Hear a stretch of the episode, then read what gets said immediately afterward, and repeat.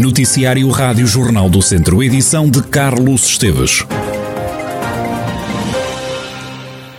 Fernando Ruas é o novo presidente da comunidade intermunicipal Viseu Dom Lafões. Nos próximos quatro anos, Ruas vai acumular o cargo de presidente da CIM com o de presidente da Câmara de Viseu.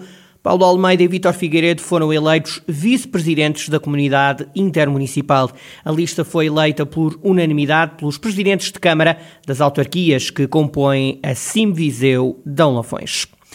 O Partido Comunista Português denuncia despedimentos na Borgestina, em Nelas. Segundo Filipe Costa, da Distrital Comunista, a empresa quer despedir 100 funcionários. A gente tomou conhecimento, uh, por via de contacto e conversa com trabalhadores, de que uh, desde a semana passada uh, têm estado a, a, chamar trabalhadores individualmente para lhes comunicar a sua, o seu despedimento e lhes dizerem em que condições é que se vão embora.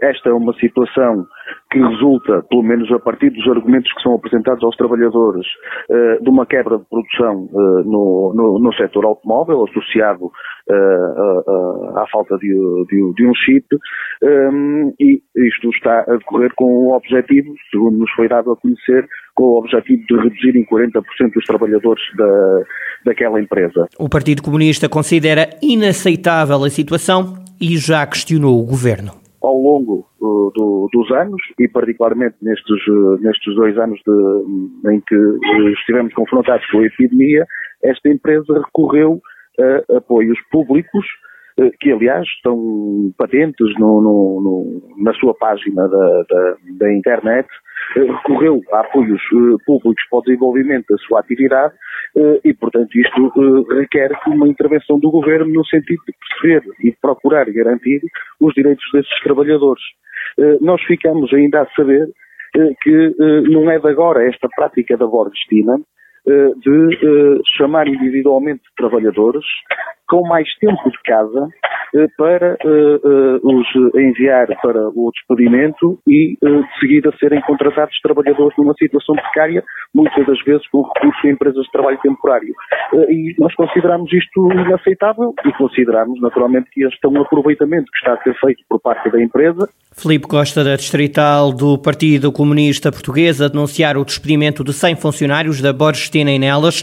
Fonte da empresa recusou comentar estes números, disse apenas à Rádio Jornal do Centro que afirma vai levar a cabo alterações por causa da crise que afeta o setor automóvel, com quebras de encomendas e também falta de material. A Câmara Municipal de Sinfãs vai comparticipar à administração da vacina da gripe nas farmácias do Conselho a pessoas com mais de 65 anos. O Presidente da Autarquia, Armando Morisco, justifica esta medida. Isto vem na sequência de uma proposta de protocolo com a Associação Nacional de Farmácias, em que efetivamente é possível agilizar e tornar mais célere, mais rápida a vacinação dos nossos uh, idosos, tendo eles direito efetivamente a poderem, a poderem tomar a sua, a sua dose na farmácia, ao invés de esperarem que seja o Serviço Nacional de Saúde a fazê-lo. Armando Morisco explica ainda como vai decorrer todo o processo efetivamente as pessoas mais velhas, com mais de 65 anos, sejam vacinadas o mais rapidamente possível, o que nós sabemos que é, que é de todo importante, sobretudo associado àquilo que é a gripe ao Covid, e portanto é, é muito importante que haja um grupo alargado o mais rapidamente possível de pessoas vacinadas, protegidas contra a gripe, até por uma necessidade de diagnóstico mais célebre daquilo que poderá ser eh, uma doença Covid ou uma gripe, e portanto o município disponibilizou-se a pagar de facto às farmácias farmácias os dois euros e meio por cada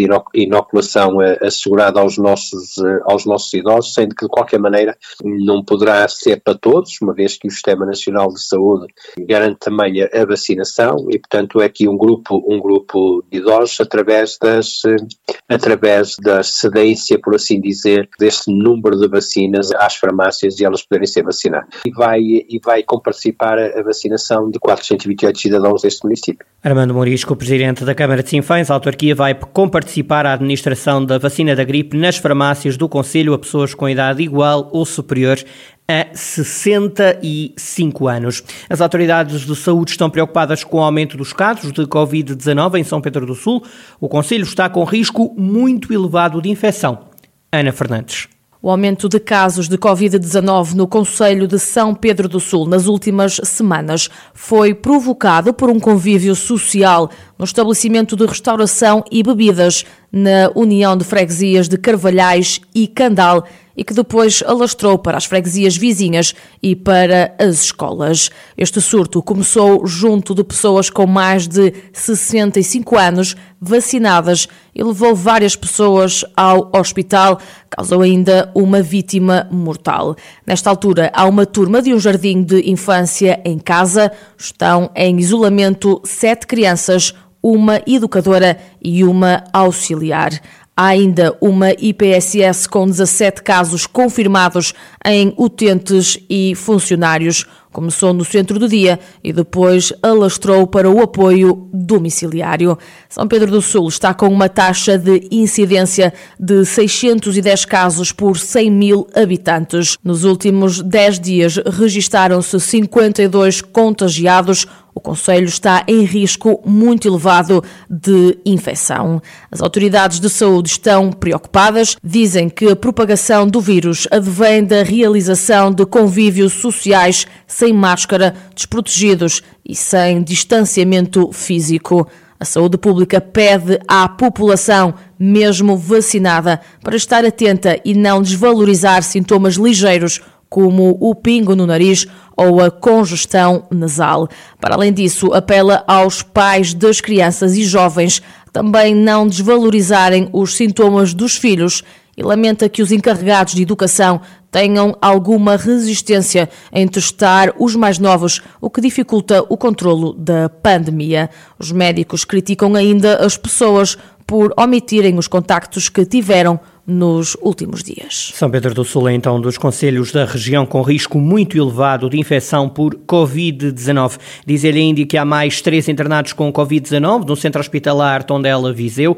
No total, 27 pessoas estão internadas na unidade de saúde com o novo coronavírus, 26 doentes em enfermaria e há mais um internado na unidade de cuidados intensivos. O trânsito vai estar condicionado nos próximos dias no antigo IP5, na zona de Viseu, para a retirada de sinalização de via. Os trabalhos começaram hoje e vão decorrer durante todo o dia no nó de Figueiró. Amanhã, quinta-feira, as obras vão ser feitas junto ao nó de São Pedro do Sul e na sexta-feira, perto do nó do Sátão, no antigo IP5. A circulação automóvel vai circular de forma alternada enquanto estiverem a decorrer as intervenções. Há apicultores da região que estão apreensivos com o impacto da Vespa Asiática na produção de mel.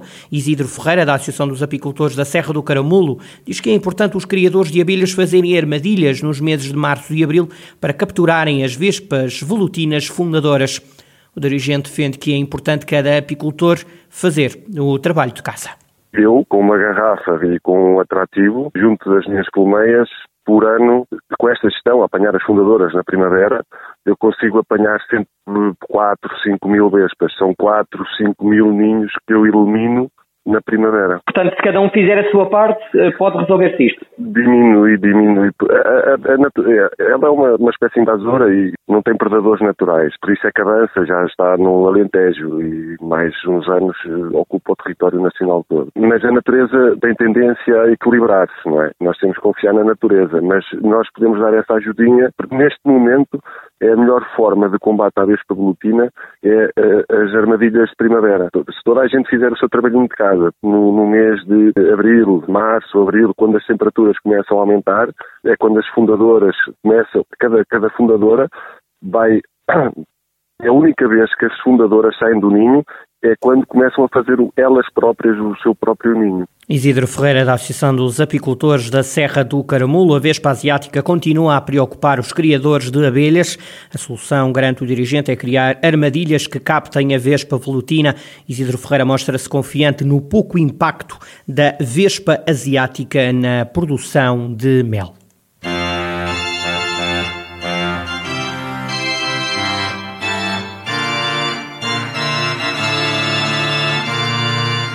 Misericórdia é este o título do projeto de música original escrita e gravada pelo músico José Pedro Pinto no histórico órgão de tubos da Igreja da Misericórdia de Viseu.